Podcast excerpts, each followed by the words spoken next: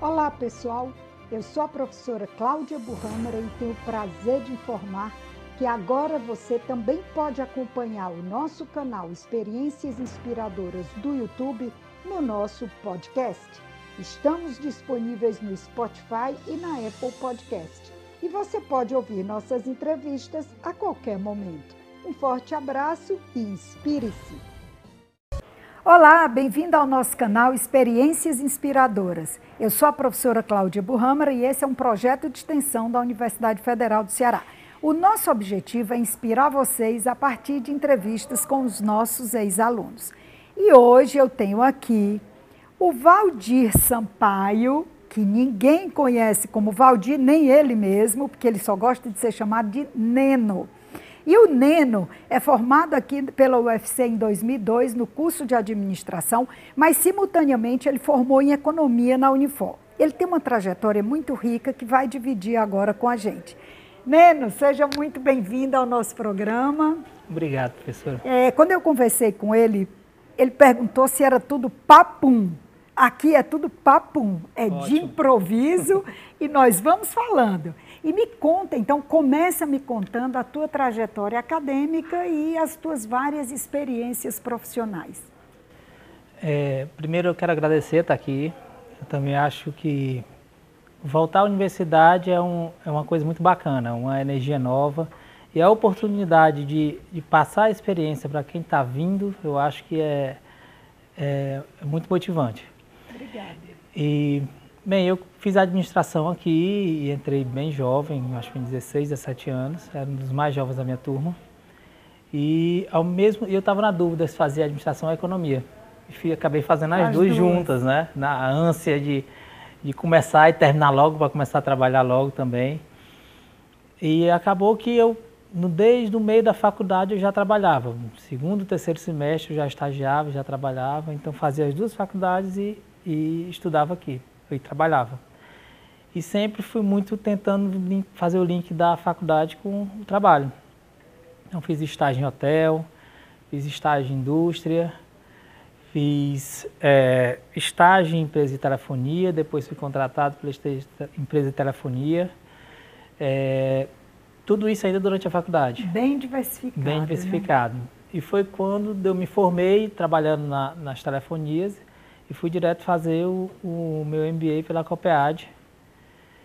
Terminei o MBA pela COPEAD e nesse período, um, dois anos depois, eu decidi que queria ser empresário. Mas você foi para o Rio de Janeiro fazer o seu MBA? Não, só aqui? fui para defender a minha, o meu, ah. meu TCC porque quando eu me formei, estava terminando o meu MBA aqui, todo mundo já era formado, mas eu ainda não tinha meu diploma aqui. Aí o meu diploma atrasou aqui por conta das greves, aquele negócio. Aí eu tive que fazer minha defesa lá. Aí eu fui depois para lá fazer a defesa, todo aquele protocolo. É. Foi muito bacana. Então eu vim, aí quando eu terminei o curso, aí eu vi que eu queria ser empresário. Eu não sei que, que doidice foi essa da minha cabeça, mas que eu acho que sempre foi uma coisa, eu fui muito provocativo com limites. Nunca gostei muito de limite. Então, o fato de, de, eu, de eu querer ser empresário, eu acho que foi muito ligado a isso. E aí você começou com essa perspectiva de ser empresário e aí acabou trabalhando na Toca Cozinha Fina, que é com sua mãe, né? Foi, então me conta mais ou menos como isso. foi essa história. Teve, já teve um períodozinho assim, nesse, é. antes de ir para lá, porque quando eu saí das telefonias e, e eu já era um gerente é, corporativo e tinha toda uma, uma, ligação bem formal, eu saí para ser empresário, mas eu não sabia o que eu, o que eu queria fazer. Eu não queria trabalhar com a minha família. Ah, então eu sabia uma coisa, que eu não queria trabalhar com minha família. Você queria empreender, mas não sabia em que. Ledo e gano, né? É. Mas eu saí e encontrei e recebi um convite de trabalhar ainda numa imóvel, na construtora, vendendo imóvel, eu trabalhava na comercial, né? E eu saí liso, querendo dinheiro para empreender, eu disse, eu vou vender apartamento. E acabou que foi um período mais rico da minha vida. Eu passei uns dois ou três anos como corretor mesmo, numa construtora, mas com um professor que, que assim, pagou a minha, a minha, carreira, minha carreira toda, que foi o meu antigo patrão, que depois virou meu sócio. Foi ele que me jogou na história de ser empreendedor, era o Ivan, Ivan Martins. Ivan Martins. E aquele período foi o mais rico da minha, da minha carreira, sem dúvida. Que bacana. E, aí e de lá, você... por um problema de saúde da minha mãe, ah. da Toca, Alguém já existia já a empresa, a empresa então. existia. A empresa foi criada, a história da, da minha mãe é muito interessante, porque a gente trabalhava com importação. Hum. E aí vem também a história de eu não ter limite. A gente um mês estava na Bélgica, um mês estava na Las Vegas em feira, desde criança, um mês estava em Nova York em feira. Morava em Manaus, eu nasci em Manaus e tinha a Zona Franca. E então as referências nossas sempre foram muito, sabe, muito sem fronteiras para isso. E minha mãe acabou que com, com a queda das importações, ela fechou as lojas e ficava em casa e resolveu fazer pão de mel em casa para vender para as amigas como fonte de renda. Ela sempre foi muito agitada. E eu me lembro demais, é, é, ela fazia as caixinhas, fazia caixa mesmo, papel machê lá, e fazia o pão de mel. E eu e meu irmão chegava da aula à noite e ficava dando um banho no pão de mel. saco cheio, ficava dando um banho e, e, e, e, é engraçado que até hoje eu não deixo vender pão de mel porque eu não aguento o cheiro. E, e, e assim foi, os clientes iam no apartamento e tinha essa história. Acabou que ela, dos pães de mel vieram os coffee breaks, vieram as encomendas de torta, disso, daquilo, ainda no apartamento. A gente teve que alugar um ponto, uma cozinha, e, e, aí os coffee break viraram festinhas, jantares, eu ainda na construtora, o meu irmão é mais novo do que eu, em determinado período já estava trabalhando na praia, morando em Curitiba, e minha mãe teve um problema de saúde muito sério. Chegou a passar quase 30 dias na UTI internado, minha mãe é bem jovem. E meu pai tinha um trabalho dele, meu irmão morando fora, e alguém tinha que vir. E nessa época eu, eu junto com o Ivan, a gente conversou, conversava bastante e, e acabamos decidindo por eu me desligar da sociedade e vim ajudá-la. E eu vim com, com um conceito, disse, eu venho. Agora é o seguinte, acabou a moleza. a gente vai transformar isso aqui na empresa mesmo. Interessante. E então a gente começou a formalização de tudo, de sistema que não tinha. Isso foi em 2008, 2010, 2008, 2010 foi um período que eu estava me desligando de lá e vindo para cá. E assim, de, desde contratar funcionário, a gente era uma casinha, tinha 350 metros quadrados a casa e tudo meio que artesanal e até a gente desenvolver conceito.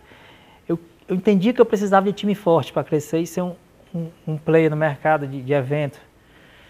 Mas o, o, eu, eu, chamava as pessoas que eu identificava que tinham um currículo bom, e as pessoas olhavam a estrutura e não sentiam confiança de vir. Então aí eu disse, eu preciso ter estrutura para trazer gente boa. E era o cachorro correndo atrás do rabo, né? E, e a gente acabou construindo hoje a empresa.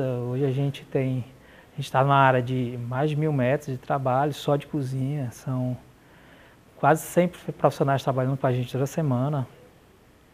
São mais de 100 eventos por mês. E, e, um caso de sucesso. Tá bom, né? né? Tá funcionando. Tá Neno, me fala como é a teoria na prática. Você, como empreendedor, como dono de uma empresa familiar, quais são as, as facilidades, as dificuldades, tanto que você teve que ir fazer um MBA? Como é a teoria na prática? Eu acho que a maior dificuldade é as pessoas entenderem de que é possível que você lê um livro, você consegue aplicar. E isso eu aprendi na veia lá com o Ivan na LM. O Ivan fazia a gente ler por semana um livro, no mínimo. Excelente. E ele puxava e dizia, olha, tu lê esse livro aqui, do All Rise, aquela da propaganda, que eu não vou contratar agência, a gente vai lançar esse empreendimento de 100 milhões e vai ser baseado nessa teoria, morreu. E se não leu, estava fora da sala. E várias, era eu vindo de faculdade, mas tinha gente de seus formada há 20 anos, 30 anos lá do meu lado e lia e ele cobrava ponto a ponto. Então ali eu, eu vivenciei muitas vezes a teoria na prática mesmo. E consegui aplicar isso em boa parte, consigo, cobro isso na minha empresa. É. Quais são os maiores desafios hoje como empreendedor que você vê no negócio, não só no negócio de cozinha, de alimentação, mas como empreendedor? Quais são as grandes dificuldades que você Eu acho formação hoje? de equipe, qualificação Emprego tem para todo mundo a toda hora. É. Tem. Agora, Pessoas preparadas. Pessoas dispostas, preparadas, qualificadas. E assim, isso é sem sombra de dúvida a maior dificuldade, é. certo? Isso aí. Já ouvi isso e a segunda maior dificuldade, eu acho que é de nós empresários mantermos o, o fogo aceso. Porque os sonhos são os mais variados possíveis, né? Então, você ter aquela habilidade de entender que o seu sonho é diferente daquele, de saber alimentar você de um jeito, ele de outro, de maneira a extrair o seu melhor e dele também. Como a gente fala em marketing, é, você migra o conceito de atendimento ao cliente lá fora de forma personalizada para o cliente interno de forma personalizada. Exatamente. Muito bonita essa sua sensibilidade é de perceber, inclusive, essa necessidade dos líderes de fazer esse atendimento personalizado. Neno, hoje, olhando para a câmera que tem o pessoal lá fora esperando o seu conselho, o que, que você diria para quem está na faculdade e que quer empreender e que vai daqui a pouco estar enfrentando esse mercado de trabalho, que conselho você dá? Eu acho que, assim, não medir esforços e não ter limites. Eu acho que o que me motiva muito hoje é não ser pautado pelos limites que se impõem, que a sociedade impõe, que o mercado impõe. Só pode fazer isso quem for aquilo, que é, as vagas já estão tomadas, que os melhores estão os melhores estão por vir. Amanhã vem um cara muito melhor do que eu e se Deus queira que ele esteja trabalhando comigo. Então eu acho que é, é, você não se pautar, o não você já tem. Então é daqui para frente é, é dar a cara a tapa mesmo. Interessante. Muito rico o seu conselho. Fazer um bate-bola. Um aluno. Eita, um aluno. Aquele curioso, aquele perguntador inconformado. Eu acho que tem que ser isso aí. Um professor. Ivan Martins. Se eu soubesse. Se eu soubesse. Se eu soubesse. Tinha estudado mais na faculdade. Já ouvi isso aqui também. Tinha estudado mais na faculdade. Isso é um bom conselho, né? Estudem, Se eu né? soubesse que era possível aplicar na prática com tanta eficiência, eu tinha estudado bem mais. Bacana. Quando eu puder? Quando eu puder... Quando eu puder, eu acho que eu vou me dedicar mais a, a aos meus filhos e aquelas pessoas que que precisam, que eu acho que a gente precisa devolver muito, sabe? E a gente, a gente acaba se encontrando várias vezes num ritmo tão frenético que aquela parcela de tempo que a gente devolve é muito pequeno. Então, acho que é conhecimento que a gente adquire, a gente tem que repassar mesmo. Repassar, compartilhar. Né? Compartilhar, né? o máximo possível. Neno, o que te inspira? Desafio. Bacana. Desafio. Nunca foi feito, pronto. Nunca foi feito, Quando é comigo chega mesmo, essa né? frase assim, cara, tu tá ficando louco, ninguém nunca vai conseguir fazer isso. Ah, morreu. É aí que eu vou, Essa né? daí é o que eu preciso. Legal. Muito obrigada. Obrigado, professora. Muito orgulhosa, orgulhosa de você, orgulhosa de ouvir tanta coragem. E eu acho que é isso que a gente está precisando, sabe, Neno? Dessa essa força, esse desafio, essa coragem. Porque notícia ruim a gente já tem na televisão. Não, vai né? dar certo. É. Eu tenho uma frase que o pessoal brinca com essa história É. de vai dar certo, que tem lá nos muros e É. tudo. Eu falo todo dia. É, a gente tem que Vai dar certo. isso. E, às vezes passa o furacão e o pessoal chega para mim, aí diz, cara, como é que a gente conseguiu? Se tu não tivesse dito, eu disse, cara, nem eu sabia, mas eu- ia dar certo. Vai dar certo, né? e vai, vai. É isso aí. Gente, se vocês gostaram, por favor, curte, compartilha, se inscreve no nosso canal, que nós estamos aqui para inspirar vocês. E, na verdade, quem acaba se inspirando somos nós. Essa riqueza de entrevista emociona, porque é disso que a gente precisa. Coragem para seguir em frente acreditando que vai, dar, dar certo. Obrigada, até a próxima e aguarda que vem muita coisa boa por aí.